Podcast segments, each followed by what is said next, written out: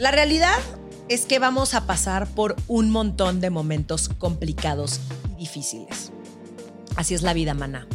No te puedo dar otra mejor noticia. Pero aquí el tema es qué vas a hacer con eso. Por eso yo soy muy intensa en tener esa cajita de herramientas que te va a ayudar a entenderte mejor y a saber que vas a poder salir de ese hoyo es que le trabajas duro. El episodio de hoy se trata de cómo construir tu autoestima, de cómo darnos cuenta de que ciertas personas ya no nos hacen bien en nuestra vida y de la importancia de trabajar todos los días en nosotras mismas. Así que te doy la bienvenida a un episodio más de Sensibles y Chingonas, pero antes, suscríbete al canal de YouTube, pícale la campanita para que te dé las notificaciones y si nos estás escuchando en una plataforma de audio, por favor califícanos, síguenos en redes sociales para que tú también seas parte de la conversación. Y ahora sí, démosle la bienvenida a mi invitada del día de hoy. Esto, es Sensibles y Chingonas. Belén, gracias por estar aquí en Sensibles y Chingonas. Ay, muchas gracias, de verdad. Y qué lindo comienzo. Nosotras ya veníamos platicando todo este rato. Sí, eso, eh, ¿Por qué no empiezo a grabar desde que el invitado entra al estudio? Así debería de ser Creo que de ahora en sería una súper buena opción, ¿eh? Porque Sí. ya, ya teníamos una plática todo este rato y estaba bien interesante, así que Sí. la vamos a retomar en algún momento. O sea, llevo conociéndote 10 minutos y ya me caes bastante bien. Entonces, bastante, Siento pero que va a ¿cómo fluir, dices? siento que va a fluir muy bien esta plática. Ay, no, y de verdad que gracias por esta invitación. No sabes lo contenta que estoy de estar acá en, en Ciudad de México y ya poder estar compartiendo contigo. Creo que es un espacio súper lindo de, de tanto poder unir personas, no solamente mujeres, sino como de todo tipo de ámbito. Así que de verdad que muchas gracias. Oye, ¿qué es lo que más te gusta de la Ciudad de México? Ay, ¿sabes qué? Me gusta mucho su gente. Su gente creo que, que tiene un alma súper cool, como súper bondadosa, súper amable. Es un lugar que me siento muy cómoda, como donde puedes ser tu, tu propio estilo, tu propio, no sé, con tu propia personalidad y como que nadie te dice nada. Entonces, me gusta acá poder desenvolverme y, y sin que el otro opine. como que esa es mi sensación al estar acá. Qué curioso que dices eso. Y también el, la importancia de esta conexión con ciertos lugares. Exacto. A mí me pasa, digo, te estaba platicando hace, hace ratito que yo viví en Nueva York, cinco años, donde estoy actuación, y yo cada que voy a Nueva York lo siento como si fuera mi casa. O sea, sí tengo esa conexión con esa ciudad. Obviamente yo tengo unas teorías piradísimas en mi cabeza de que en mi vida pasada yo viví en Claro. Nueva York, ya sabes. Pero sí creo que hay lugares donde te sientes mucho más tú, más a gusto. Y de hecho, ¿sabes que Se lo comentaba ayer a mis amigos, a mi familia, le decía, como creo que no me voy a ir, acá me siento muy cómoda, como que nadie me juzga, como que la gente de verdad conecta con lo que también quiero conversar, con lo que quiero hablar. Eh, y es al contrario un poco de lo que, por ejemplo, pasa en, mi país, en Chile, que, que todavía existe mucho prejuicio, todavía existe lo de tanto como criticar, que obvio que ocurre en todas partes del mundo, pero acá de verdad yo me sentía como, quizás acá pertenezco. Así que no, de verdad que me gusta mucho, no solamente Ciudad de México, sino que México en general. Hace poquito también me casé acá en Tulum, así que tiene como un, un significado especial igual en mi vida México. Oye, esto que mencionas de sentirte juzgada, ¿no crees que venga también por el hecho de que pues empezaste a ser muy famosa desde muy chiquita en Chile? O sea, que la gente te reconoce en la calle, sabe tu historia, te ha visto crecer. Yo creo que, que sí, completamente. Al menos eh, siempre he dicho que tengo algo muy favorable y muy positivo y que de verdad se lo agradezco a la gente que como que no existe mucho hate dentro de mi comunidad. Siempre me, me, ha importado como crear una comunidad de mujeres sobre todo. De- en mis redes al menos es casi que un 80% de mujeres que están ahí dentro y que todas tenemos un speech o que todas buscamos algo similar. En este caso, bueno, el tema del empoderamiento, el tema del amor propio, que a lo que me he dedicado. Pero de chiquita, claro, comencé actuando tan, tan pequeña desde los tres años que la gente creció conmigo. Entonces, quizás igual se sienten como parte de mis decisiones, de lo que hago, de lo que me gusta, lo cual no, no, no me es algo malo para nada. Pero pero sí algo que me molesta, por ejemplo, el tema de juzgar, pero del cómo lo hemos normalizado, de, del cómo lo naturalizamos entre nosotras mismas, eh, el tema de la envidia, el tema de la competencia y cómo eso lo podemos cambiar, el cómo hoy podemos cambiar, por ejemplo, la competencia por colaboración, la envidia por admiración, pero que es algo que nadie nos enseñó. Nos enseñaron a, a crecer teniendo una competencia con la de al lado, pero no, oye, como qué linda en verdad te ves hoy, qué linda te ves, Romy, como me encantaría verme como tú, oye, enséñame o, o aconsejame el que estás haciendo. Entonces, creo que cambiar un poco esa perspectiva ha sido hoy uno de mis grandes focos como para dejar también el como juzgar y ver cómo puedo hoy colaborar con la compañera y cómo puedo admirar a la mujer que está al lado mío. Pero obvio, cuando eras chiquita, esos mensajes No existían. no existían. O sea, Claro que no. Tú creces prácticamente en un foro, ¿no? En, haciendo televisión. Y ¿cómo es ser una child star? Porque yo también hice algunas telenovelas cuando era chiquita Ajá. y era agotador. O sea, yo me acuerdo que sí le decía a mi papá, y yo estaba ahí porque quería. ¿eh? Ojo, es muy diferente porque sé que hay muchos niños que están ahí porque los papás quieren. Perfecto. Y Claro. que es muy distinto a tú decir, papá, amo actuar y por favor llévame, por favor llévame, por favor llévame, que fue mi caso. Y me acuerdo que mi papá me decía, tú decidiste esto, te haces responsable, como que entiendes la responsabilidad de tus decisiones desde muy temprana Exacto. edad. ¿Cómo fue tu experiencia? Ay, para mí es lo mejor que me pasó en la vida, te lo juro. En este caso, bueno, era mi mamá, como tú con tu papá, lo mío era la relación con mi mamá. Pero tu mamá además sí está en el medio, ¿no? Mi mamá trabaja, pero en otra cosa como completamente distinta. Ella es eh, comunicadora, meteoróloga Ok. en uno de los canales como más importantes de televisión, pero que claro, nunca tuvo como algo que ver realmente, sino que yo solamente la acompañaba siempre al canal a ver las grabaciones mientras ella grababa. Yo me escapaba a ver cómo grababan las novelas. Y mi gran sueño siempre era estar algún día delante de esas cámaras y no como en el tras bambalinas. Y siempre mi sueño fue ese. Yo le decía a mi mamá, quiero, quiero ser algún día como Cristina Aguilera, Britney Spears. Luego eso claramente no fue porque la voz no me acompañaba, el canto no era lo mío, eh, pero sí la actuación, como el hacer performance, siempre fue algo que me motivó y me apasionó muchísimo. Y ahí le dije a mi mamá como, ¿por qué no me comienzas a llevar a casting? O avísame si hay algún casting o algo así.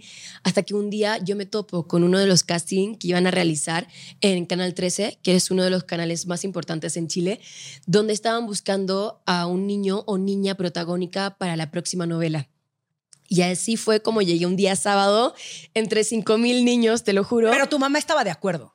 Mi- es que mi mamá sabía que esa era mi gran pasión y mi mamá siempre ha sido mi mejor amiga, como nunca me ha dicho no, sino de busca lo que realmente tú quieras hacer. Entonces fue siempre mi gran aliada para querer convertirme en lo que también soy hoy. Eh, es mi mejor amiga de verdad. Y bueno, así fue como llegué a ese casting entre 5.000 niños y ese mismo día en la tarde recuerdo que llaman a mi mamá sin saber que mi mamá era mi mamá. como, hola, estamos llamando por el casting de Belén. Eh, nada, queremos que participe en la próxima novela. Y así fue como se dio. O sea, súper rápido. Sí, fue súper rápido, por eso como cuando las cosas tienen que ser, de verdad yo confío mucho en la vida que era porque era el momento indicado y así comencé, pero bueno, nunca paré, estuve en una producción tras otra, pero siempre lo disfruté un montón, o sea, mi gran sueño de verdad era cumplir 18 años para salir del colegio, de la escuela, acá le dicen escuela o colegio. Sí, sí, sí. Escuela o colegio. Perfecto. Y, y esa era mi, mi gran meta, o sea, ya cumplí 18 porque algo que mi mamá no transaba era sacarme del colegio como para dar exámenes libres o cosas así, no sé si lo tienen acá también, pero en Chile igual existía eso, o como tener eh, escuela en casa. Bueno, para mi mamá no transaba, era tú vas a la escuela, terminas, tu, tu horario... Y ya después decides qué quieres, ¿no? Claro, o sea, pero por ejemplo, todos mis días eran así. A las 4 de la tarde yo terminaba el colegio y me iba a grabar. Y así ¡Ey, estaba qué fuerte! todos los días de toda mi, mi adolescencia y, y niñez, pero que yo lo amaba. de verdad, yo lo O sea, amaba n- muchísimo. O sea, nunca sentiste que te perdiste de algo. no, para nada. Creo que al final uno, uno nunca es gurú de la vida que tiene que vivir. O sea, nadie es experto realmente o tiene la enciclopedia de, de cuál es el secreto de la vida o de cuáles son las etapas. Entonces, yo siempre me, me guié en que uno me consideraba, y, que este, este es como mi eslogan desde muy niña, como que era una vieja chica. No sé si acá también le dicen así, pero una vieja chica. Aquí decimos alma vieja. Alma vieja también, claro. Entonces todos me molestaban que yo era una alma vieja, que era una vieja chica. Me decían la doña Juanita. Em, y, Amo doña Juanita. Sí, a mí también, me encanta. Y, y asimismo, también siempre mis amistades fueron más grandes que yo. Entonces, claro, tuve que ir madurando mucho antes pero que nunca fue un tema para mí. O sea, tengo también mis amigas, mis mejores amigas que me quedaron del colegio, que tienen mi misma edad, pero también mis otras mejores amigas tienen, qué sé yo, 38, 40 años, ya tienen familia, tienen hijos, tienen todo y, y aún así como que tenemos una muy buena relación. Oye, ¿a qué crees que se deba a eso? Como que la vida te empujó casi casi a madurar y a ser profesional y a tomar decisiones a tan corta edad o, o sí, sí viene más de esta alma vieja que mencionas. Sí, yo creo que es más decisión mía. Como que, de hecho, este año la vida me ha ido enseñando varias cosas como para también detenerme un poco, porque me acostumbré a querer vivir muy rápido y teniendo 26 años era como, ay, tengo que crear esto y lo otro y bla, bla, bla, y tengo que tener familia y en qué momento voy a tener hijos y en qué momento esto y lo otro y me casé este año y, y mi marido... Felicidades. Ay, muchas gracias. Pero mi marido ya me decía tipo, amor, ¿cuándo ya piensas que quizás te gustaría tener hijos? yo, mm, ¿sabes qué? Creo que lo voy a pensar recién en cinco años más. Entonces su cara de como, ok. Yo le decía, qué bueno que, estemos de acuerdo, porque al final, obvio que por más que es el cuerpo de uno, también la relación es de dos. Y uno no puede quitarle ni ser egoísta con el sueño del otro. ¿Qué pasa si él de verdad quería hacer ahora? Como poder llegar a un punto medio de, ok, déjame verlo en unos años más, déjame pensarlo, pero siempre me ha sido muy eh, tema, el tema de la maternidad, porque también como actriz eh, pasa eso, que uno no puede ir y parar dos años así como así, porque te enseñaron a competir y te enseñaron que si tú te salías un rato para el tema de la maternidad, iba a entrar otra. O que tiene que ser una cosa o la otra, ¿no? Claro, tiene, o, qué va a pasar con tu cuerpo. Te decían, ay, pero ¿cuánto te vas a demorar en recuperar tu cuerpo? Y, y ese siempre fue muy tema para mí, eh, sobre todo porque dentro de Chile siempre me seguían con el tema del estereotipo del cuerpo, me hacían bajar de peso siempre o me decían que mis piernas eran de pernil, entonces que tenía que hacer algo con ellas. Em, y me acostumbré finalmente a tener como un fantasma con el tema del cuerpo. Pero hoy ya no, hoy como que me traté de, un poco revolucionar respecto al tema, para eso me dediqué, bueno, luego cuando lo hablemos del tema de mis libros, pero sé que en algún momento sí voy a detenerme y decir, ok, creo que ahora sí me siento preparada, ahora sí quiero darle el tiempo necesario de, poder criar a una persona que no debe ser fácil. No soy mamá, sí soy mamá de un perro. y ya es una tremenda responsabilidad. ya tienes un corgi. Ay, los amo. En ¿eh? este podcast somos muy fans de los corgis. Mira, ahí está mi productor Leonardo, que tiene dos. Ay, es que son los amamos, amamos a los corgis. Son del, o sea, para mí de verdad que todos los perros. Yo tengo corazón de abuela con los perros y, yo siento como una conexión con ellos y una responsabilidad que cuando me dicen como los perros no son hijos, yo digo stop. Claro que sí lo son. O sea, para mí el venirme para acá, dejarlo solo tres semanas, bueno, con mi marido, pero dejarlo tres semanas es así como yo llamo por FaceTime solamente para verlo a él. Por supuesto que sí. Es como tú cómo estás. Ay, qué bueno. ¿Cómo, se llama tu perrito? Ralph. Ah, Ralph. Es como cómo está Ralph. O sea, lo único que quieres saber es cómo están tus perros. Ya la otra persona, si algo pasa, pues te vas a enterar. Exacto. Pero la otra criaturita, qué culpa. Qué bueno que pensemos igual, no, porque ya me da vergüenza en alguna entrevista decir como, sí, tengo un hijo que es un perro, pero esta entrevista podría ser únicamente alrededor de los perros, pero sería. Pues, pues, no, o sea, yo creo que mucha gente va a estar de, sí está padrísimo Ralph, pero queremos saber más cosas de Belén Romina. Entonces, luego tú y yo nos vamos a echar un café o unos mezcales o lo que quieras tomar y nos enfocamos únicamente a ver videos de perritos y hablar de nuestros perros. Ahora quiero regresar a lo que mencionaste, que se me hace súper importante que no lo dejemos ahí como al aire, que es el tema del cuerpo porque yo no conozco una mujer, ni una de mis amigas, ni mis primas, ni mi hermana, ni nadie que diga, amo mi cuerpo, amo cómo soy, amo cómo me veo todos los días. Sí creo que es un trabajo diario el estar enfocando nuestra energía en todas las cosas increíbles que hace nuestro cuerpo por nosotras. 100%. Y no en cómo se ve por afuera. Exacto. Y ha de ser muy cabrón crecer en un entorno donde recibías constantemente estas opiniones, ¿no? Sobre todo de cosas que no puedes cambiar. Es como, como cuando yo llegaba a un casting y me decían, ay, es que estás muy chaparrita. Chaparrita es bajita, ¿no? Ah, ok, O sea, ok. ¿Qué significa chaparrita en Chile? No, Ah, una ¿no? ¿No chaparrita se come. Ah, ok, ok. Una chaparrita. No, sí, sí. o sea, como eres como muy bajita de estatura, ¿no? Mido 1,59. Y es como, ¿qué puedo, de qué me sirve tu comentario? Como que no puedo hacer absolutamente nada con eso. Me puedo poner unos tacones, pero aún así nadie va a decir qué mujer tan alta. Es más bien, ay, esta chaparrita, ¿no? Con unos pinches zancos gigantes. No me está sirviendo absolutamente nada tu comentario. ¿Qué era eso que a ti te decían y cómo te hizo se- sentir en aquel momento? Y también cómo lo has trabajado. Uy, es que fueron muchísimas etapas el tema de, de poder reencontrarme con mi cuerpo. Yo, yo sí lo digo porque por más que uno no pueda decir completamente el amo como soy o el amo mi cuerpo, hoy aprendí de verdad que amarlo, pero dentro de un trabajo de todos los días. O sea, para mí el tema del cuerpo y el tema de uno mismo es lo mismo que una relación de pareja. Hay días que lo vas a amar, hay días que lo vas a odiar, días que lo vas a mandar a la mierda, días que vas a regalonear todo el día y que vas a creer que es lo mejor del mundo. Y, y, así es, o sea, cualquier tipo de relación, yo siempre lo pongo como la relación de pareja, pero es muy importante por eso mismo, o sea, ¿qué estás haciendo por ti mismo? Por ti misma. Porque lo mismo que tú haces por la relación de pareja, de decirle cosas lindas, de regalonear a la otra persona, de hacerlo sentir bien, de también, o sea, de cómo lo tratas, es lo mismo cómo repercute también en tu propia vida y en tu cuerpo, cómo te tratas a ti misma. ¿Qué te estás diciendo a ti misma? Eh, ¿Qué hábitos estás teniendo contigo misma? Porque obviamente si te dices todos los días que estás fea, que estás gorda, o que estás muy flaca, o que no te gusta, o que la celulitis, o que eres lo peor del mundo, ¿tú crees que la otra persona estaría contigo si tú le estuvieras diciendo esto todos los días? Claramente no. Entonces, por eso desde ese lado fue como aprendí, ok, ¿qué relación estoy teniendo conmigo?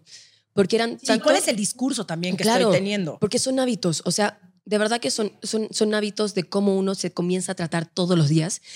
Y sobre todo porque recibía tantos comentarios en redes sociales, sobre todo en ese tiempo, por ejemplo, en Twitter, que para mí el, el mensaje que más me marcó en ese tiempo fue cuando me dijeron, tienes piernas de pernil.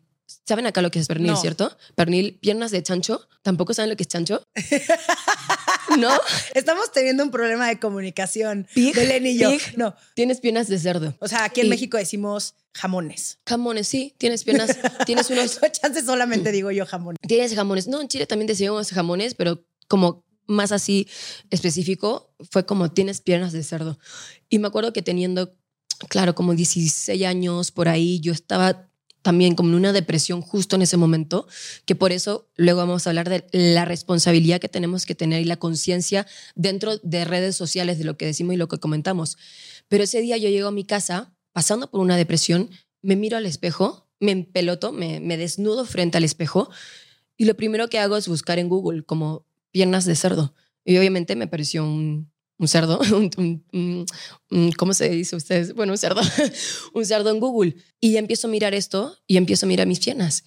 Y creo que desde ese día, la inseguridad que entró en mi vida, siendo que antes nunca me había preocupado de mis piernas, pero ahora por primera vez sí era un tema, por alguien que se le ocurrió decir que en televisión se me veían las piernas como las de un cerdo. Entonces, No, y además que te agarraron en un momento súper vulnerable. Exacto. Porque a lo mejor en todo momento de tu vida, hoy, digo, estoy asumiendo un montón, ¿no? Pero Ajá. que te veo muy bien. O sea, a mí lo que me proyectas es mucha calma, Ajá. mucha seguridad. O sea, de verdad estoy muy impresionada que seas mucho más chica que yo y que tengo muchas conversaciones, porque tengo también muy- muchas amigas de tu edad. Y, y creo que tú lo tienes muy claro. O sea, tú sí estás como en un momento de tu vida donde hay muchas cosas que ya trabajaste, que obviamente no es que tengas todas las respuestas, pero por lo menos sabes qué es lo que no quieres. Pero hace 10 años, que además eras un adolescente, ¿no? Que estabas pasando por una depresión y que alguien llegue y te toque una fibra que tal vez, justo, ¿no? Regreso, en, un, en otro momento, güey, lo hubieras ignorado y hasta te hubieras reído. Claro. Pero en ese momento sí te hizo cuestionar un montón de cosas. O sea, Como, claro, hoy si me llega un tipo de mensaje así, yo simplemente voy, elimino y bloqueo a la persona porque creo que ya no hay que darle espacio a ese tipo de comentarios. Y Sí, ya eliges, ¿no? Sí, sí, sí, pero fue un aprendizaje. O sea, no es como una elección, sino de, ok, quiero seguir en ese ritmo toda la vida, como deteniéndome en lo que la gente piensa de mí o lo que yo quiero de mí misma. Y que sí es un trabajo muy difícil y, y que claro, ya han sido como 10 años de trabajo, pero entre medio muchos momentos súper tristes, muchos momentos de sanar, muchos momentos de volver a tratar de sonreír y de mentir a la gente como que uno estuviera bien, pero uno no estaba bien. Hoy sí me siento completamente bien y que obviamente hay días que me miro y digo, ay, qué linda estás, y otros días de, ¿quién eres? Como, como no, no, me gusto, pero que es parte de, y es parte de, de nuestro amor propio, de nuestro empoderamiento, donde nuevamente nadie es gurú, ni nadie tiene la verdad de, de, de, cómo podemos manifestar finalmente nuestro amor propio todos los días, pero de lo que sí estoy segura es que es un trabajo para toda la vida. O sea, no es algo que tú vas a decir de aquí a mañana, ay, sí, claro. sí, me voy a empoderar y voy a seguir estas instrucciones que me dicen acá y ya, para nada. O sea, es un trabajo que todos los días hay que hacer con uno mismo y tratar de abrazar finalmente cada uno de esos momentos de lo que te quiera enseñar la vida. Porque estoy segura que, que sí la vida te va mandando como señales, mensajes de, de, de las opciones y las decisiones que vamos tomando, pero algo que también aprendí y que me sirvió muchísimo, que de hecho también es como mucho el eslogan de, de, mi libro de Mujer Power, es que para mí la información es poder. Y si nosotros tenemos la información y las herramientas en nuestras manos, tenemos el poder de elegir, de poder decidir sobre nuestro cuerpo, sobre nuestras relaciones, sobre nuestras amistades, sobre la maternidad, eh, sobre nuestro líbido, nuestra sexualidad, o sea, sobre todo. Eh, pero eso lamentablemente es una como exploración, indagación y descubrimiento que hay que hacerla por nosotras mismas porque nadie viene y se sienta y nos dice, ok, te va a pasar esto, te va a pasar lo otro, y las pastillas anticonceptivas y bla, bla, bla, y lo que hablamos antes, como nadie te lo va a venir como en una charla a, a comentar profundamente.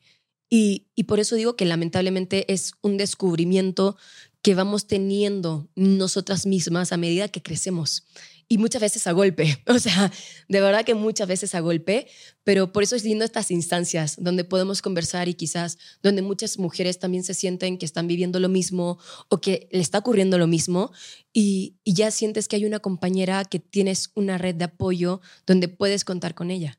Sí, no, y la chamba es personal, ¿no? El trabajo es personal, punto. Uh -huh. Por más que lean Mujer Power y los todo, sensibles no nos quitan los chingonas y escuchen un podcast Exacto. y vayan a 400 eh, meditaciones, Exacto. pero al retiro, pero a escuchar a los ángeles sus mensajes. O sea, si tú no quieres comprometerte a la Ajá. chamba que tienes que hacer, que va a ser sumamente dolorosa porque, spoiler, duele, uh -huh. sí, no es bonito el no, proceso. O sea, el, amarte y respetarte no es una cosa romántica, no es escribir en mi journal todos los... Claro. No, no, es ser valiente. Pero no sé si te ha pasado, Romy, por ejemplo, con, con las frases que la gente hoy le llama como positivismo tóxico, tú lo ves como algo más positivo o negativo. La, como estas frases de el que quiere puede, eh, sueña porque los sueños se hacen realidad. Como, ¿A ti qué te pasa con esas frases? Uy, qué buena pregunta. Es que yo era la persona que antes decía que si yo podía, todas podían. Y no creo. No, no creo porque uno viene de un privilegio muy cabrón el decir claro. eh, que si tú haces lo que yo lo que yo hice, entonces vas a tener estos resultados. No, claro. No, uno porque cada experiencia es personal uh -huh. y dos porque yo tuve acceso a una terapeuta que me costó mucho dinero y además que le he invertido en los últimos, que cuando empecé a ir a terapia, 2011. Sí, pues güey, tres, 12 años, ¿qué tal mis, mis matemáticas? 12 años de chamba constante, de terapias, claro. pero retiros, pero cursos, pero exploración y, güey, uh -huh. le he invertido tiempo, o sea, ha sido una inversión, claro. pero sobre todo de dinero. Y esa es una realidad que no todas las personas tienen acceso Exacto. a una buena terapeuta. Exacto. Y eso sí te facilita el camino, te ayuda a darte los golpes que te tienes que dar, este, metafóricamente hablando, Ajá. ¿no? A darte cachetaditas de realidad. Y que a mí, esto que mencionas de no tuvo que llegar un momento en mi vida donde todo se estuviera cayendo claro. para que yo fuera a pedir ayuda. O sea, yo de hecho, yo llegué a terapia porque todos los días de mi vida eran como en automático. Y dije, güey, ¿cómo es posible que tengo lo que se supone, ¿no? en teoría, uh -huh. en papel, como eh, todo lo que significa éxito, ¿no? ¿No? El novio, Claro. este, el trabajo, el- la familia, güey. Lo que nos dicen que es sí, éxito. sí, sí, sí, no, claro. y además, y más, ¿no? Y más. O sea, nací en una familia Ajá. de mucho privilegio, entonces nunca me faltó nada. Como, ¿por qué vivo como zombie? No me hace ningún sentido. No encontraba gozo en absolutamente nada. Podía estar en un lugar increíble o con mi familia o, güey, y no, ni lo grande Claro. ni lo chiquito me, me causaba la mínima emoción. Y yo empiezo ese proceso para decir, güey, necesito sentirme viva. O sea, de esto va la Exacto. vida. O sea, de esto va. No mames, qué horror. Y, y empiezo este proceso y obviamente ha sido lo que dices. O sea, hay días donde, uy, siento que rompo madres, ¿no? Y me siento la más exitosa y la más guapa Claro. y uh, la más jefasa y, así, la más chingona. claro. Y al día siguiente, güey, estoy en mi ¿Qué cueva estoy haciendo? diciendo, güey, replanteándome mi vida entera, porque soy esa persona sumamente intensa que todo se cuestiona y tal vez de más. Pero sí creo que por lo Pero menos está bien cuestionarse. Sí, 100%. Y por lo menos a mí me funciona. Ujú. Y tal vez habrá otras personas que es que no puedes comparar, uno, tu vida con las demás. Obvio y suena obvio, pero güey, lo hacemos todo el tiempo en redes sociales. Ajá.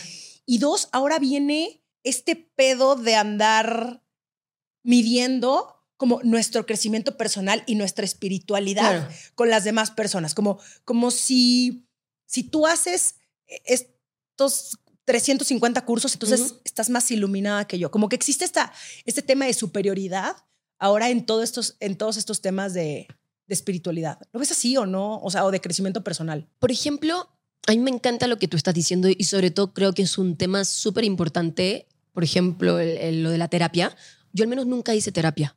Eh, porque en ese momento, cuando yo estaba con, con la depresión, bueno, que fue muchos años luego de una relación náusea que viví, etcétera. Que ahorita vamos a hablar de Sí, eso. sí, claro.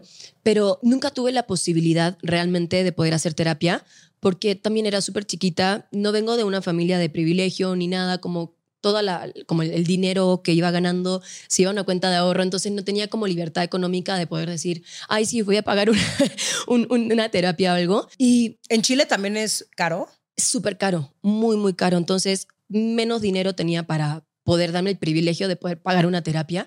Me hubiera encantado, ¿eh? Pero no, no, la verdad que no tenía los recursos. Pero algo que sí hice, que, que, que sí lo recomiendo para la gente, por ejemplo, que también eh, no tiene el acceso, hice una terapia personal donde no es curso, no es libros, no es nada, sino que es una terapia personal con uno mismo. Eh, y que por eso, para mí, sí me hacen mucho sentido las frases. Eh, y por, tam- por eso te preguntaba antes, que hay gente que dice como, ay, positivismo tóxico. Pero yo digo, por ejemplo, el querer es poder, sí que va, porque muchas veces sí depende de ti salir del lugar donde estás. No, uno no puede esperar a que alguien venga nuevamente, te toque la puerta y te diga, hey, hoy es tu día, hoy vamos a hacer esto, eh, y vamos a cumplir tus sueños, y vamos a cumplir tus metas, porque también, spoiler, probablemente nadie lo va a hacer, porque vivimos también hoy en un mundo súper unitario, donde todos tenemos problemas, donde todos tenemos dramas, trabajo, cosas que hacer, pendientes, o sea, preocuparte ya además de la vida del otro, tiene que ser una persona muy buena o de tu familia o alguna hermana o un súper amigo que te quiere venir a ayudar y lo va a hacer. Pero si no, por eso hay mucho tiempo en que uno se siente muy solo y cree que la culpa es de los demás porque Sí, sí. no hay nadie ahí que te está ayudando. Claro. Eh, y que eso yo sentí mucho, muchos años. O sea, para mí la culpa era del resto. O sea, que yo me sintiera mal, que fuera bulímica, que tuviera trastornos alimenticios, que estuviera subiendo 15 kilos, etcétera. Era porque mi mamá hacía queques en la casa y no porque yo estaba teniendo un, un mal momento en mi vida. Y ahí aprendí de verdad que el salir de ahí sí dependía mucho de mí. O sea, pero tú solita te diste cuenta. Es que como no iba a tener opción de ir a una terapia, dije, o sea, ¿cómo lo hago? ¿Sigo acá en este hoyo? ¿Sigo sintiéndome mal? ¿Sigo echándome la culpa eh, de, de lo que hago, de cómo, cómo lo hago, de lo que como, de la alimentación? Porque lo que más me pegó fue el tema de la alimentación. Echándole la culpa a mi familia, que no me ayudan, bla, bla, bla, que en verdad el resto no tiene la culpa. Eh, y mi gran manera de poder de verdad hacer terapia fue comenzando a escribir. Entonces siempre le recomiendo mucho a la gente, o sea, si no tienes la posibilidad, porque de verdad sí que es un privilegio súper grande eh, por lo caro que es, como comienza a escribir. Date el tiempo de como manifestar tus emociones, de lo que sientes, de lo que viviste, escribiendo, porque es una gran manera de poder aceptar y de poder leer una y otra vez como para meterte de verdad en tu cabeza de cada una de las situaciones que te tocaron vivir, que no eran tu culpa, que probablemente pasó algo externo o probablemente sí lo fue, pero, pero de darte ese momento para ti, porque nunca nos acostumbramos también a regalarnos, por ejemplo, no sé, 10 minutos del día para poder meditar. Yo eso es algo que no, no tenía ni idea. O sea, comencé muy grande a regalarme, a hablar conmigo misma. Y te juro que también ha sido una gran, gran, gran terapia el hablar conmigo, conmigo misma, el cuestionarme. Creo que cuestionarse es increíble porque también te, te, introduce como en una conversación interna con tus emociones, con lo que quieres. Eh, y prefiero muchas veces eso a cuestionarme a mí misma, a preguntarle al resto qué creen de las decisiones que quiero tomar. Porque muchas veces el resto, tú no sabes si quieren lo mejor para ti o no. O sea, ahí, bueno, entramos a miles de temas más, así como de eh, quiénes son positivamente en tu vida, quiénes son negativamente, cómo elegir a las personas que están ahí. Pero hoy ya prefiero de verdad no comentarle nada a nadie de mis proyectos o de lo que estoy haciendo o de mis metas, porque las energías también se disparcen. Entonces, de verdad que hoy céntrate en, tener una conversación contigo, en hacer terapia contigo, en escuchar hoy miles de podcasts que también existen, por ejemplo el tuyo. Eh, y, también, o sea, si quieres hacer los cursos, no hacer los cursos, no va a servir de nada si tú no quieres dar el primer paso de de verdad salir de ahí. Pero creo que es una muy buena manera de verdad escribir. Sí, estoy totalmente de acuerdo contigo. Sí, es, es hacer realmente el compromiso de ti contigo. Muy cabrón. Y saber que a veces te vas a sacar 10 y a veces que te vas a sacar 6. O Exacto. O 5 o 4. O sea, yo ya también esta idea de, de que todo tiene que salir bien, ¿sabes? No mames. O sea, no, yo ya digo, voy a hacer lo mejor que puedo con lo que tengo. Sobre todo porque hay momentos muy complicados, güey. Y no puedes todo el tiempo estar aventando confeti de la felicidad y más bien aceptarlo. Y esto que dices, o sea, el cuestionarte y a mí lo que me ayuda también es pensar en qué es lo que ya no quiero. Porque muchas veces uno es como, quiero, no, no, pero detente un claro, Vámonos a la realidad. Vamos a limpiar la casa, ¿no? Vamos a limpiar la casa para meter información nueva. Y ves que no puedes. Entonces, es importante cuestionarte el qué es lo que ya no me está sumando hoy en día, ¿no? ¿Qué es, qué es esa gente y de cosas, personas, claro. No mames, sobre todo las personas. O sea, no, y hay mucha gente que dices, perdón, pero ya no puedo cargar yo con tu drama. Y, ese es muy duro, pero al final es suficiente tengo con el mío como para estarte, no, no porque te conviertas en una persona egoísta y ya no quieras escuchar a los demás, no, no, no. Ni porque esperes que las otras personas no tengan problemas, sino porque ya el drama de elección, ya cuando ya te diste cuenta y quieres seguir ahí, y quieres seguir ahí, y quieres seguir ahí, también el ser una víctima tiene un montón de recompensas. Entonces, siento que es también como momento de que hagan esa introspección. Oye, Belén, ahora sí quiero pasar a tu libro. 2019 publicas un libro que se llama No te lo mereces. Sí. Que fue prácticamente una sorpresa para muchas de tus seguidoras, para muchas de tus fans, porque es un libro autobiográfico donde destapas todo esto que me estás platicando y donde cuentas también de una relación bastante tóxica y violenta con una persona que te llevaba muchos años. ¿15 años? 15 años, sí. 15 años. ¿Y cuántos años tenías tú? Yo tenía 15, imagínate, era, claro, sí, me doblaba la edad. Él tenía 30 en ese momento. Ok. Sí, bueno. ¿Qué, qué, fue eso? Mi primer libro, eh, que se llama No te lo mereces, como tú decías, bueno, ese también, déjame como meter introducción de lo que estaba hablando antes.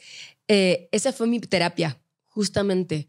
Eh, mi terapia al escribir, porque jamás me imaginé de verdad que iba a sacar un libro sobre un testimonio de lo que me había tocado vivir.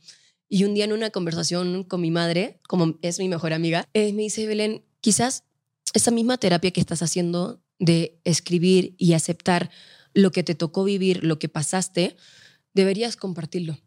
Porque hoy las redes sociales, hoy estas plataformas que tienes y todos los seguidores que tienes, no sirve de nada que le estés publicitando un labial si quizás podrías estar contando algo mucho más importante donde una chica puede estar viviendo lo mismo que tú y que no sabe cómo salir de ahí o no sabe qué hacer con su vida o está en la misma depresión que estás viviendo. Entonces, por eso hablaba como lo de la terapia, que no es para que vayas a sacar un libro, o quizás sí, pero, pero que sí que sirve, de verdad que lo es. Pero bueno, todo ese libro em, yo lo escribo desde mi propio testimonio de lo que me tocó vivir a mis 15 años, en medio de una de las novelas que estaba grabando en ese momento. Em, con una de las personas que trabajaba dentro de, la novela misma y que bueno, abusó dentro de, esta supuesta relación que yo creía que teníamos, porque así me lo vendía esta persona. Me vendía que teníamos una relación secreta y que mientras más secreta fuera, mientras menos personas supieran, más entretenida era. Eh, entonces esta persona me acostumbró durante todos esos años, que fueron al final aproximadamente tres años. Estás escuchando Sensibles y Chingonas. En un momento regresamos. Mi segundo libro, El amor en los tiempos del like, ya está a la venta. Cómpralo en tu librería de confianza, en Amazon, escúchalo en Vic o descárgalo en Kindle. Y recuerda, ser una mujer chingona no está peleado con encontrar el amor. ¿Y cómo, cómo se da el primer acercamiento? Porque obviamente cuando tienes 15 años, digo, yo me pongo a pensar en Romina de 15 años y había muchas personas que, me, que se me hacían sumamente impresionantes. ¿no? Y decía, wow, ¿no? Y los grandes, ¿cómo? Te sientes la más muy halagada del planeta Tierra porque el grande te pela, ¿no? Claro. la mayoría de mis novios en aquel entonces eran más grandes que yo porque, pues es como, te sientes cool. Como, ¿por qué voy a salir con alguien de mi edad si puedo salir con el mayor? Pero no me puedo imaginar con alguien que te doble la edad. No, para nada. O sea, de hecho, yo lo, lo, lo mantuve tan en secreto que, que nadie sabía. Entonces, tampoco era como que pudiera tener consejos de otra persona. Y además yo también internamente creía estar tan enamorada que eso era lo que finalmente me cegaba, porque em, era una persona completamente manipuladora, que, que, tomó las riendas de mi vida desde las decisiones, desde cómo me vestía, de lo que decía, de con quién me juntaba.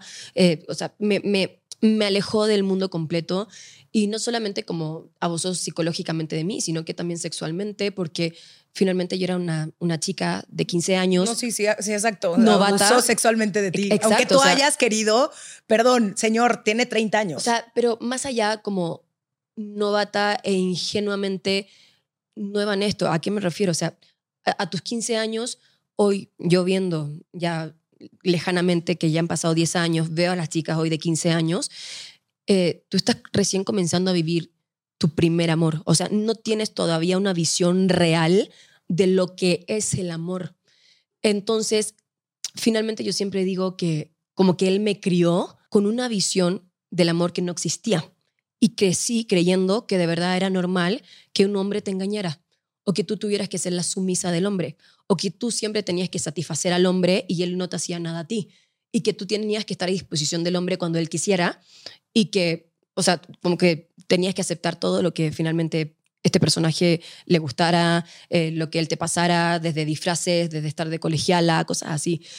Entonces, a eso voy con que como que me crió con una visión que no era el amor. El amor yo recién lo conocí, yo creo que a mis 20 años, ya luego de la depresión, luego de vivir esta relación, no relación, o sea, sería de verdad que eh, mal de mi parte decir que fue una relación porque, o sea, cualquier persona que escuche esto, una persona que te manipula, una persona que toma las decisiones de tu vida y que así hasta que te llegan a matar, o sea, como hay que ser súper sinceros con el tema del femicidio. De verdad, que toman las decisiones de tu vida, de cómo te vistes, de cómo te manipulan, de con quién te juntas, hasta que te quitan la vida. Entonces, no es un tema simple cuando alguien comienza a manipularte y hay que tener muy consciente esas red flags de, oye, ¿qué está pasando? Como hablarlo, buscar red de apoyo, buscar con quién lo puedo conversar que no fue mi caso porque me tenían completamente coartada y yo seguía todo lo que él dijera. Em, pero por eso yo digo que, que no es lo que me gustaría nuevamente que una chica de 15 años tuviera que vivir. Por eso también antes te decía que la información para mí es poder. Si yo hubiera tenido toda la información en mis manos en ese momento, toda la educación necesaria, sobre todo sexual, esa es de la que más sobre todo me, como que a veces me culpo. ¿Fue tu primera vez él? Sí, 100%. Y, y, y en, la peor, o sea, en el peor lugar que tú te puedes imaginar. Me llevaba a lugares escondidos, moteles, o sea, lugares que una niña de 15 años no tiene por qué conocer. Em, entonces, para mí, de verdad yo digo, como si hubiera tenido toda la información y educación en ese momento necesaria para poder, o, o sea, como tener una relación en esa edad, quizás podría haber evitado esta relación abusiva. Em, y que sé que todo tiene una enseñanza y la mujer que soy hoy es gracias a este como maestro que la vida me puso para poder aprender, para poder hoy estar hablando. Ajá, sí, sí, sí. O sea, es que estoy muy enojada, perdón. O sea, estoy escuchando tu historia y me enoja muchísimo que, que no hayas tenido justo uno, a la persona a la cual acudir, Claro. ¿no? Y a decirle, me está sucediendo esto. Y dos, la información. Porque qué importante es contar nuestras historias. Que tú estés contando tu testimonio, que además hayas tenido, oye, qué valentía y qué huevos de haber tocado un tema que seguramente te trajo mucha vergüenza. ¿no? 100%. De por medio, como el, no, o sea, como, no mames, cómo permití una relación donde me manipularon, donde prácticamente yo hacía lo que él quería, eh, donde me violentaron durante tanto tiempo y no pude salir de ahí hasta después de mucho tiempo. O sea, Exacto. el cómo empiezas tú a, a perdonarte a ti, a darte cuenta que no fue tu culpa, porque no fue tu culpa. El güey tenía 30 años. Él sabía perfectamente bien lo que hacía. Tú eras Sí, una sí. niña, perdón, una niña. O sea, 15 Ujú. años es una niña. Yo sé que, a ver, y esto es algo que también pinches medios, porque han hipersexualizado a un montón de niñas y adolescentes no nada más en la televisión o sea, en todos los medios, ¿no? De todas las películas, siempre vamos a ver estas chavitas vestidas de manera, o sea, crecimos viendo esas, como es normal para nosotras Exacto. ver esas mujeres, cuando, oye, no son mujeres, son menores de edad. Y eso es, eso es lo más preocupante y lo más como foctopeado que empezamos a distorsionar. Empezamos a tratar a estas mujeres justo como si fueran unas mujeres cuando no, güey, tienen Claro, 15 y 16, son adolescentes. 100%. ¿Te hipersexualizaban? No, ¿sabes que en esa fecha no? Em, en las novelas ni nada, pero porque también siempre, por ejemplo, los personajes que yo interpretaba siempre eran más niñas aún. Ok. Entonces, por ejemplo, si tenía el personaje 15, estaba interpretando a una de 12. Luego, si tenía 20, interpretaba a la de 16. Entonces, nunca alcancé a tener como que hipersexualizar ni siquiera mi imagen, ni mis personajes, que ahí tuve mucha suerte porque sí he visto otros casos o otros personajes que, que sí les ha pasado. Eh, y en ese sentido también siempre tuve un equipo que estaba tras mío, o tanto mi mamá, que me, que me cuidaba. Y de hecho también siempre mi mamá me dice eso, como el cómo no me di cuenta de lo que estabas pasando, de lo que estabas viviendo, porque éramos mejores amigas. Y yo también siempre le dije, o sea, mamá, como no fue tu culpa. Sí, sí, no, sí. como no te sientas culpable, porque obviamente muchas veces las personas como que inmediatamente, ay, ¿dónde estaban los papás? Bueno, no. Sí, ah, se le- les mama decir eso, claro, ¿no? sí, padre, padre, mi papá falleció cuando yo te- era súper chiquita y, y mi madre era mi, mi persona como full de confianza, tengo mi padrastro y todo, pero con quien yo hablaba a full era con mi mamá. Y yo de verdad le dije, o sea, no te sientas culpable, porque aquí pasaban dos cosas. O sea, uno, esta persona me coartó hasta de mis amistades porque era su manera de sentirse como en su zona de confort, su zona segura, donde yo no hablara. Y porque también me decía, o sea, si tú hablas algo, yo me voy a la cárcel y me voy a matar. O sea, me, me manipulaba a cosas de que yo era como, ay, no, lo voy a perder, como, ay, no, ¿qué voy a hacer? Y segundo, yo me convertí también en la mejor mentirosa. Era actriz y le mostraba a mi mamá que siempre estaba bien. Eh, le decía que iba a la casa de una amiga, pero no, en verdad iba a la casa de esta persona. Entonces, ella jamás tuvo la, la culpa, por más que ella me haya querido educar, me haya querido dar la información, ella también venía de una generación completamente distinta, donde a ellas mismas tampoco nunca le hablaron 100% de todos estos temas que eran tan tabú, tan pudorosos, eh, tan vergonzosos, por decirlo así, en esos tiempos. Y por eso también yo sentí un poco la responsabilidad de decir, ok, como, como un poco abro mi vulnerabilidad, porque al final es una vulnerabilidad donde sí me daba mucha vergüenza Claro. conversarlo, porque si no, la gente siempre te veía como súper happy, súper feliz, Instagram, la vida perfecta, pero ¿qué hay por detrás también de una sonrisa? ¿Qué hay por detrás de la persona que tú ves también dentro de redes sociales? Eh, y fue mi manera de poder crear hoy una comunidad, eh, crear un espacio seguro para mujeres, eh, poder tener un, un tema de conversación tan importante para poner sobre la mesa y para hablarlo de verdad, o sea, sin tabú, sin vergüenza, para poder hablar de tu menstruación sin vergüenza, para poder hablar de tu sexualidad sin vergüenza, eh, de tu relación de pareja, de, de todo en sí, de tantos temas que nos privaron que, que yo considero que de verdad, si lo hubiera tenido a esa edad, hubiera sido muy distinta la situación. Sí. Y por eso hoy es como, ¿cómo podemos ser un factor de cambio? ¿Cómo podemos dar nuestro granito de arena para que más chicas no tengan que vivir esto? Sí, y ahora ya le ponemos nombres a las cosas. Esto lo dice mi amiga Carol Hernández, que le mandamos un beso. Dice, ahora tenemos un nombre para todo. Ahora podemos ponerle una palabra a algo que te sucedió, que fue grooming, ¿no? Que es como esta, eh, pues sí, manipulación y seducción y... Pero antes no existían todos estos términos, ni siquiera sabíamos lo que era eh, una relación tóxica o la violencia creíamos que, únicamente justo o pensamos que la violencia era únicamente que te agarraran a madrazos no Claro, y ahora vemos que no, que la violencia es también psicológica, que también es económica, que una persona al decirte comentarios acerca de tu cuerpo también está siendo violento. Entonces... O sea, existen muchos tipos de violencia. Sí, sí, sí, pero antes no lo sabíamos. O sea, antes no, y eso que tú eres mucho más chica que yo, pero imagínate, yo también en mi pubertad, a mí también me hubiera encantado que alguien me dijera, oye, no, no está bien. Y no es una frase completa, como que tú digas que no, es más que suficiente. No le tienes por qué estar dando explicaciones absolutamente a nadie. Pero eso me tardé años, ¿no? En saberlo, en entenderlo, en interiorizarlo y decir, no, pues, lo voy a señalar. Y esto no se siente bien, pero ¿cómo lo vas a saber a los 15 años? Y sabes qué? Hay algo muy importante ahí que también estás diciendo, porque a mí me costó también muchos años entender y aceptar que lo que había vivido había sido una relación abusiva. Porque yo decía, no, como él nunca fue violento, él nunca me pegó, no, nunca fue abusivo, porque solamente tenía en mi cabeza como que el abuso era eh, violencia de, de, cosas físicas. Y por eso me costó también tanto como salir de esa depresión, de poder entender que, que, sí lo era. Cuando recién como que lo acepté, lo entendí, lo escribí y escribí cada una de las cosas que me había hecho, cada una de las cosas que me había pasado. Eh, había entendido como la figura completa como, y, desde algo, o sea, tan, tan simple, imagínate la ignorancia en ese momento, pero del tener que aceptar que todos los fines de semana él podía estar con otra mujer porque me decía que yo no era suficiente, como tener que aceptar desde ese tipo de cosas, como qué importante de verdad que es la educación. o sea, qué importante de verdad es enseñar los valores de vida. Ni siquiera tanto de, de tu educación en sí completa, sino de los valores de vida, de lo que está bien y lo que está mal porque tú no eres suficiente a alguien simplemente por el lado sexual. O sea, esto es una naranja completa. Y cuando tú tienes una relación también, la relación, o sea, es un crecimiento de ambas personas. Por eso también te decía antes lo de la maternidad. Como no puedo ser egoísta 100% y decir, ay, no, va a ser cuando yo quiero que sea. ¿Qué quiere también la otra persona?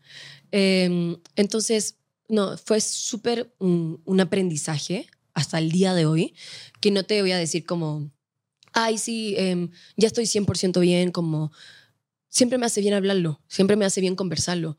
Y, y también si a ti te está pasando en este momento y si también lo estás viviendo, como atrévete a conversarlo, a buscar la persona correcta también para, para poder hacerlo, no alguien que te vaya a minimizar como lo que te ocurrió o lo que te pasó, como que, ay, pero hoy en día ya todos lo viven, como que lo he escuchado mucho también, o sea, como, ay, pero todos ya viven una relación tóxica, pero ¿qué estamos haciendo mal entonces para que todos vivan una relación tóxica?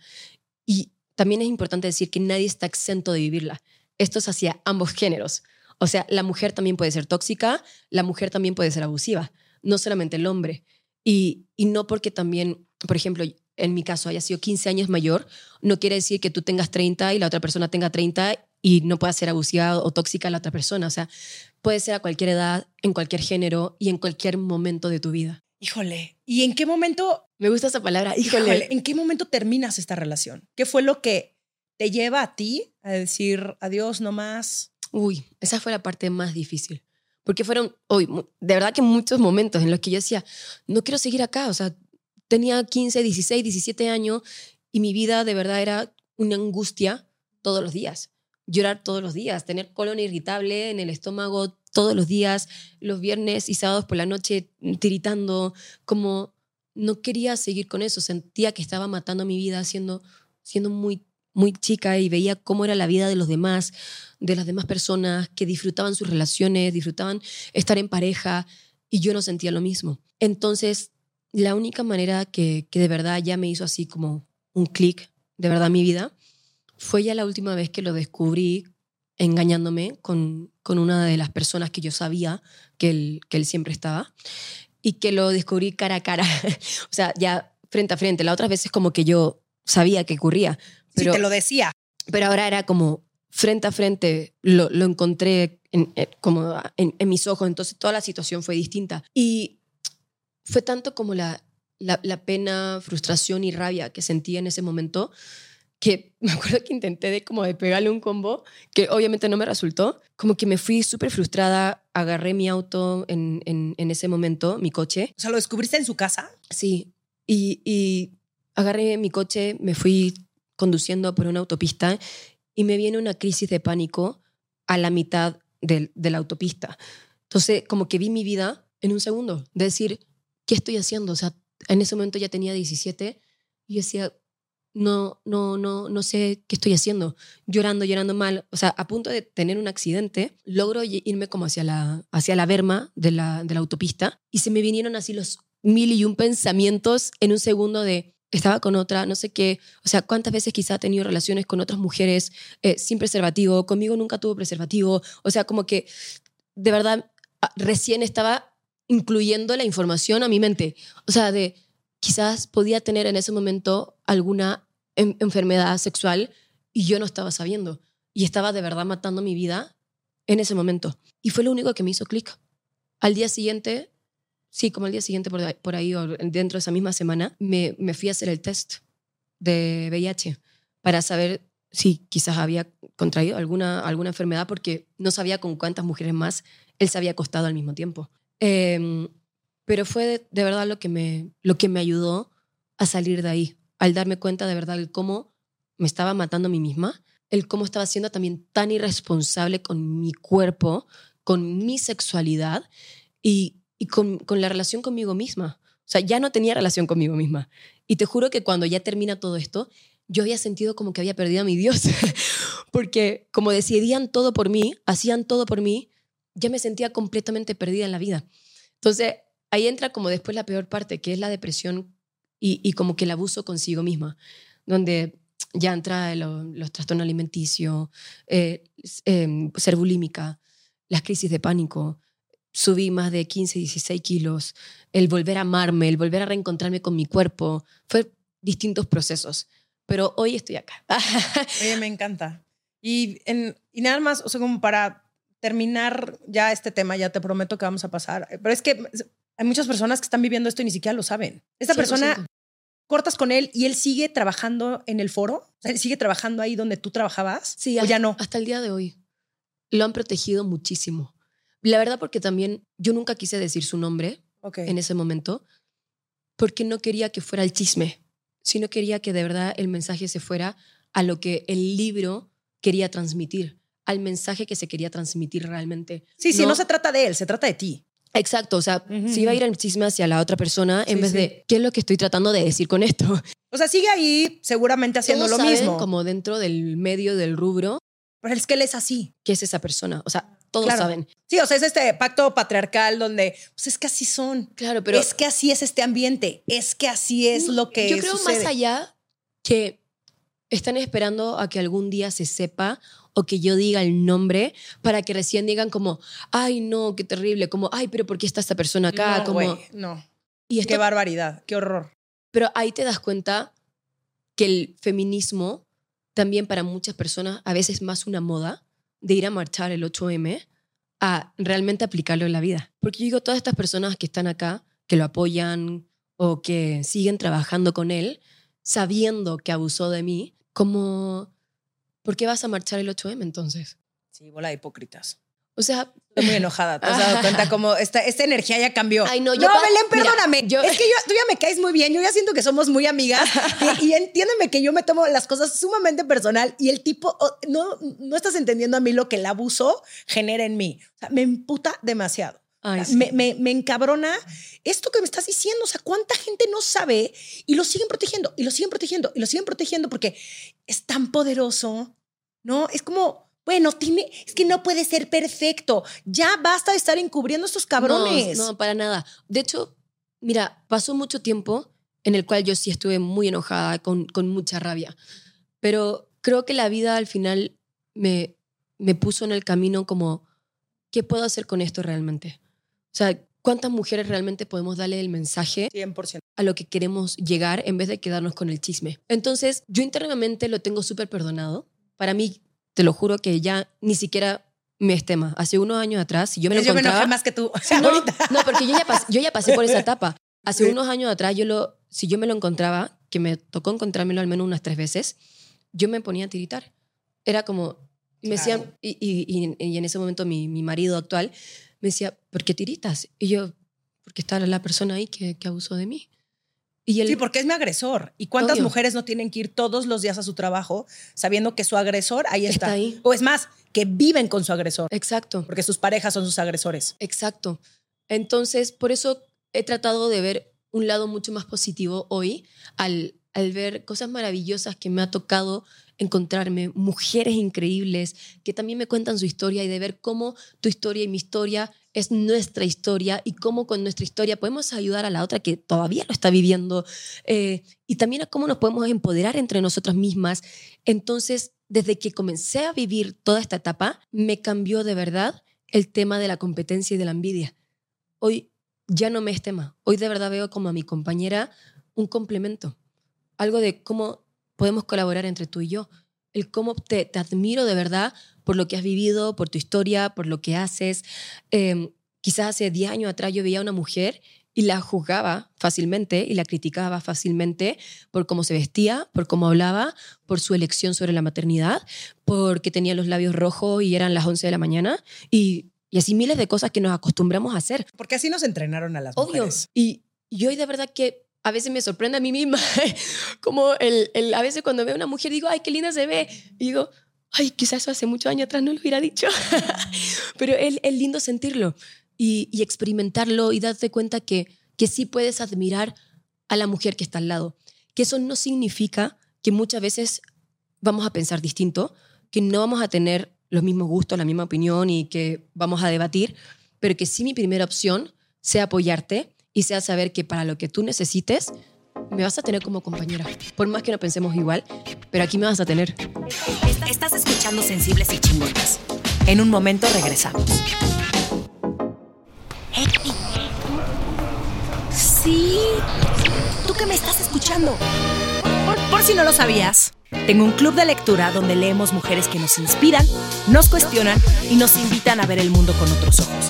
Búscanos en Instagram como arroba el book club de Romina para conocer el libro del mes y también para echar el cotorreo en Telegram. Te invito a que aprendamos las unas de las otras a través de historias. Me, me encanta. Me encanta el ser mucho más compasivas con las otras. Y eso tiene que ver también con tu trabajo interno de ser compasiva contigo. O sea, entre más dura seas tú contigo, más exigente vas a ser con las de afuera. En el momento en el que tú estás bien contigo, no tienes un pedo con las demás. No, al contrario, 100%. dices, "Oh, no me cae tan bien, pero bueno, ya, ¿no? Como que y porque eso también es cierto, no todas nos tenemos que caer bien, no todas tenemos que ser amigas, pero eso no significa que vayas por la vida, eh, güey, haciéndole la vida imposible a las otras, ¿no? Oye, y ahora sí ya quiero hablar Mujer Power. Ah, Y, y gracias por traerme tu ese te lo traje directo desde no, Chile. o sea, quiero por favor que vean la belleza de letra de Belén. O sea, le dije, seguramente tú eras la niña de los plumones y me dijo que no y además no sabía lo que era la niña de los plumones. Ya sabe, ya tienes información. Cuéntame tu libro. ¿Por qué? ¿De dónde? ¿De dónde nace esta necesidad también de, de hacer esto por las mujeres? Bueno, Mujer Power nace luego de No te lo mereces. Eh, no te lo mereces tuvo un gran impacto. Sí, pues, fue en mi bestseller. país, sí, fue A la bestseller. semana. Que fue algo increíble porque jamás me, me esperé tampoco esa recepción de la, de la gente, eh, sobre todo, claro, de, de las mujeres, de leer una cantidad de historias, de cómo me escriben hasta el día de hoy, o sea, por, por redes sociales, contándome, contándome lo que les pasó y de tener una confianza de verdad como, como una amistad. Pero algo que se repetía en muchos de los mensajes era como, Belén, bacán tu historia, me pasó lo mismo, sentí lo mismo, pero ahora, ¿qué hago como para empoderarme de mí misma? Como, ¿cuál es el siguiente paso? Como, ¿cuál es the next step? Y yo ahí dije como, ah, ¿verdad? Como, es un tema súper importante. No, no es como que uno va y salió de una relación abusiva, después de una relación tóxica con uno mismo, eh, y de mirarse al espejo y de odiarse, y al día siguiente, ay, sí, estoy perfecta conmigo. Como, ¿verdad? Como, eso no, no ocurrió tampoco con, conmigo misma. Entonces dije, qué lindo sería escribir un libro quizás que sea más como el, tema de cuando luego de la tormenta sale el sol, como ahora viene la mejor parte contigo misma, que es un poco la, la guía hacia el empoderamiento femenino, que nuevamente repito, no, yo no soy un gurú, yo no te voy a dar la receta para empoderarte de tu vida, pero sí quiero poder ayudarte con todas las temáticas que a mí me hubieran encantado saber cuando yo tenía 15 años. ¿Cuáles eran las temáticas que, que yo sentí que quizás a mí me faltaron cuando tenía 15 para poder haber evitado una relación abusiva después de mis 18 años? ¿Cuáles son las temáticas que a mí me faltaron leer, aprender o que no, no recibí por medio de la educación y que, y que necesitaba tenerlas como mujer? O sea, ni siquiera como ser humano, sino como mujer. Entonces empecé como a hacer un pequeño como guion índice de cuáles eran cada una de esas temáticas, de cada una de las cosas que a mí me hubiera encantado de verdad aprender. Y ahí, bueno, comencé primero con el tema del cuerpo, con el tema de las inseguridades, con el tema de la nutrición, por, por todos los trastornos alimenticios que, que, finalmente viví. Eh, el tema de también, por ejemplo, la sexualidad, para mí era un tema muy importante porque me costó años de verdad aprender sobre mi propia sexualidad sin tener miedo de poder hablar de ella, ni de hablar del orgasmo femenino, ni del clítoris, y, y asimismo hablar del líbido, de las pastillas anticonceptivas, de cómo también nos afectan en nuestra propia sexualidad. Eh, sí, sí. O sea, hay tantos temas de verdad eh, y que los plasmo todos dentro del libro así, de verdad, con, sin ningún pudor, o sea, también de nuestra propia menstruación, eh, del miedo que yo tenía a mis 10 años a partir de, esa edad, de que me llegara la menstruación, como porque teníamos tan poca información que creíamos que era algo terrible. Eh, y así, bueno, más tema, maternidad, eh, aborto, eh, relaciones de pareja, eh, relaciones abusivas, relaciones amorosas que están bien hechas, amistad, laboral, como que hay de verdad un, una cantidad de temáticas que quizás faltan muchas más, pero que para mí en ese momento eran las que a mí me hubiera encantado de verdad conversar con alguna amiga o quizás con mi mamá. Y, y que por eso lo, lo, quise plasmar dentro de Mujer Power. ¿Y por qué también Mujer Power? Para mí, bueno, si ves ahí atrás del libro, como en la contratapa. Dice, Mujer Power, si tienes la información y las herramientas, el poder está en tus manos. Como, 100% de acuerdo. Para mí al final, eso era como, ese para mí es el resumen de cuando alguien me dice, ay, pero ¿qué es una Mujer Power? Yo digo, una mujer power, somos todas. Primero, somos todas. Como todas somos mujeres poderosas, todas somos mujeres que hemos tenido que aprender de la vida, como sin que nadie nos enseñe realmente lo que es la vida, como mujeres, que hemos estado completamente expuestas históricamente, eh, teniendo que finalmente aceptar una cantidad de cosas que no es normal. O sea, en comparación al hombre, no, me cargo a comparar, de verdad, pero en comparación al, hombre, las mujeres siempre hemos estado mucho más débiles, mucho más frágiles. Entonces, para mí como que, para mí el, el, gran resumen de cuando traté de buscarle la definición y cuando me preguntan qué es una mujer power, para mí era como, para mí la mujer power es una mujer de información. ¿Por qué? Porque la información es poder en todo ámbito, no solamente las mujeres, o sea, en cualquier cosa que tú hagas en la vida, tú vas a tener el poder y vas a tener eh, todo en tus manos si tienes la educación, la información, las herramientas necesarias para poder tomar decisiones, para poder opinar, para todo. Entonces, por eso se resume en eso. Para estar conectada contigo, para tomar mejores decisiones, todo. para salirte de situaciones de violencia, para todo. Sí, o sea, sí se resume. Es, me, me, encanta, me encanta que pongas lo de la información y las herramientas porque justo, pues no puede, no pudiste y no pudimos hacerlo mejor en el pasado porque no tenemos la información y las claro. herramientas. Hoy las podemos tener, podemos tomar mejores decisiones. Eso no significa que no la vas a regar en la vida y que no vas a cometer errores. Claro. No, pero por lo menos. O sea, uno la va a cagar. Informarnos. O sea, siento que al, al, menos esto, como empaparnos de información y tal vez la información llegue luego, luego a ti, así lo, lo dijeras, pero en, después de terminar de leer este libro, tal vez te tardes más tiempo y no pasa nada. Exacto. Irás tú a tu tiempo ¿Y qué sientes tú cuando sueltas tus historias al mundo? Extraño, Porque sí. una cosa es estar tú en tu computadora de que claro, claro. ahí les va mi historia, amigas, ¿no? Y pues, ahí de pronto, pum, libro publicado, pum, libro bestseller. Uy, es súper extraño, porque de verdad que abres tu, vulner tu vulnerabilidad, esos temas que tanta vergüenza te daban, y también desde un como coraje que no sabías que de verdad tenías, y que también créeme que mucha gente me juzgó o creyó que yo lo hacía para llamar la atención. eh, claro. Eh, o que te tratas de victimizar de alguna manera.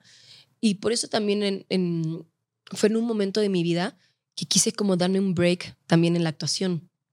Porque cuando ya saco Mujer Power, eh, justo estaba haciendo casi que mi última novela y dije, ¿sabes qué? Quiero, quiero regalarme también ahora un momento como para mí misma, para de verdad poder conectar con, con, esto que me sucedió, con las mujeres, con la historia, eh, con, algo que de verdad jamás me esperé tampoco que tuviera esa recepción. Eh, quería como al final autorregalarme de verdad un espacio para mí misma que jamás pensé que iban a ser varios años.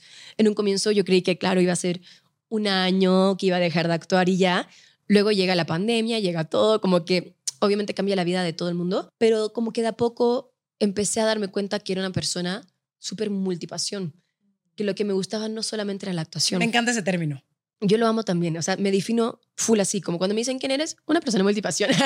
como que un día puedo estar haciendo esto, mañana lo otro, y soy súper feliz como de verdad encontrando una motivación distinta también todos los días. O sea, no todos los días tú tienes que ser feliz con una cosa. De verdad, lo, los propósitos son miles los que uno tiene en la vida. Y así me di cuenta que, bueno, no solamente era actriz, sino que también me gustaba comunicar a través de la escritura, que no quiere decir que me voy a dedicar para siempre a hacer libros, como que ahora estoy escribiendo mi tercero para sacarlo el próximo año, pero quizás ahí ya cierro una etapa. Eh, me encuentro también haciendo mi primer documental, dirigiendo mi primer documental, que también está inspirado full en este libro, como en, en, uno de los últimos capítulos, que se llama Contágiate de Mujeres Power, donde invité a distintas mujeres del mundo donde se, donde se va a publicar el, el, el libro en, en lengua hispana a también contar su historia, a también contar su historia de vulnerabilidad, de superación, de empoderamiento. De hecho, también hay tres chicas que son mexicanas que también participaron dentro de esas cartas. Está Pau Zurita, Macachaga, Vico Volkova, que también son amigas de muchos años, que las admiro un montón. Eh, pero también mucho a raíz de ese capítulo, de comenzar a leer las historias de tantas mujeres, dije, ¿sabes qué?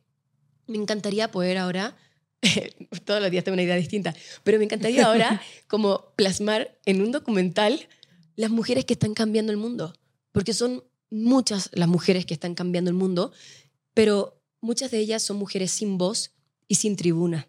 Entonces, ¿cómo podemos darle un espacio a todas estas mujeres que están haciendo grandes cambios sin que nosotras nos enteremos, sin que el mundo sepa que gracias a estas mujeres nosotras somos hoy como somos? Así que ahí nace también Powerful Women, que es mi primer documental que está compitiendo en más de 16 festivales. Ay, ya hemos ganado muchos también y que me tiene muy contenta, así que muchas gracias.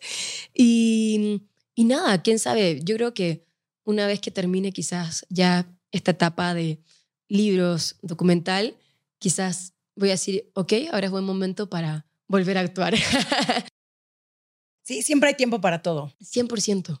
Y, y, nada te apura tampoco, como que algo que me cuesta mucho. O sea, yo ahora digo nada te apura porque lo aprendí este año. Sí, bueno, porque una es intensa y es normal. 100%. O sea, también cuando una es tan creativa y justo multipasional, eh, sí es multipasional. Multipasión, ¿verdad? sí. Así, o sea, cuando es, una es multipasión, eh, pues quieres hacer muchas cosas y las quieres hacer todas Al pasado mañana, así, pero al mismo tiempo creo que también toca aprender ¿no? A disfrutar los diferentes momentos, también a disfrutar los procesos y a ser muy paciente. 100%. Eso también, güey, ¿cómo cuesta cuando quieres todo antier?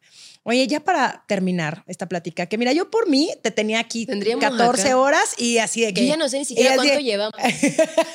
eh, ¿Cuál ha sido la mejor decisión que has tomado este año? Uy, me casé. Me casé. me casé. Amo eh, que lo repitas dos veces. Me casé. Me casé. No, es que estoy pensando en la que, que, es que como que me hubiera casado dos veces, porque entre el civil luego a la fiesta. Entonces sí, me casé, me casé. Eh, el documental 100%, el, el como lanzarlo, mostrarlo al mundo, eh, el estar en los festivales, el... Ay, me dijiste solamente una, ¿no? ¿Viste no, que... no, no, no, tú. Ah. Suéltate. Ah, ya. Eh, ¿Viste? Yo soy como intensa también, así como esto, esto, lo otro. Eh, bueno, el, el, también que se haya internacionalizado Mujer Power, que más allá que era algo que yo quería, lamentablemente no pasaba por mi decisión, pasaba por decisión de otros, de otros países, de, de las editoriales, etc. Así que, pero, pero sí, al menos es una decisión mía el como tomar un poco la rienda, poder estar acá, eh, el venirme también a México, porque me estoy viniendo a vivir a México. Entonces, eh, creo que también yo, esa ha sido una de las mejores decisiones, el venirme a México ha sido de las cosas más lindas porque lo que te decía al comienzo, como me siento tan cómoda acá, siento que hay un lugar y un espacio para como cada humano, como para todo lo que tú hagas, hay un espacio. para cada cosa, como de lo que tú hables, hay un espacio. Entonces, eso lo encuentro súper super cool, súper lindo. Em, entonces, nada, yo creo que esas serían como las mejores decisiones de este año. Oye, muchas gracias. Gracias por, por haberte dado el tiempo de platicar conmigo. Gracias por compartir tu historia, no solamente hoy en Sensibles y Chingonas, sino en tus libros. Gracias por abrirte, gracias por, por ser la voz de muchas. Y gracias por usar tu plataforma para causas que a ti te mueven a nivel personal, porque es muy importante también jalar a otras mujeres todo el tiempo. Entonces, te lo agradezco mucho. Ay, no, gracias a ti. De ¿dónde, te, ¿Dónde te puede seguir la gente? Me pueden seguir en mi Instagram, que es Belén-Soto. Y bueno, el libro también ya está disponible en México. Lo pueden encontrar ahí en, en todas las librerías. Súper, me lo voy a echar y tengo un book club. Se llama el Book Club de Romina. Y vamos a, ya vamos a empezar a leer también libros de crecimiento personal, porque ahorita solamente leemos ficción. Qué Entonces, obviamente lo voy a poner ahí en el book por club. favor, me encantaría. Y ya te voy a invitar para que vengas a platicar con mi comunidad. Ay, la me eso? por favor, de verdad que sí. O sea, cuenten conmigo y gracias por este espacio. Y gracias también a ustedes por el, espacio del book club. No solamente eh, a, a mí como autora, es algo muy importante. Tú también, bueno, lo debes ver, pero no siempre existe mucho espacio para los libros. Entonces, cuando se crean este tipo de espacios donde se le da también la voz para poder conversar, lo encuentro de verdad que muy valioso. Así que de verdad que gracias. Y gracias también por ser la voz tú misma de, de muchas mujeres, personas, humanos en este podcast. Así que cuando quieran, feliz vengo. Me encanta. Que conste, está grabado, así que ya no te vas a poder echar para Ay, atrás. no, yo feliz. Soy tan buena para hablar que... Güey, no mames. O sea, 300 horas. Muchas gracias. Ay, de verdad. Muchas gracias también. Esto fue Sensibles y Chingonas. Síguenos en Instagram y Facebook como Sensibles y Chingonas. Y no olvides suscribirte a nuestro newsletter en sensiblesychingonas.com, diagonal newsletter.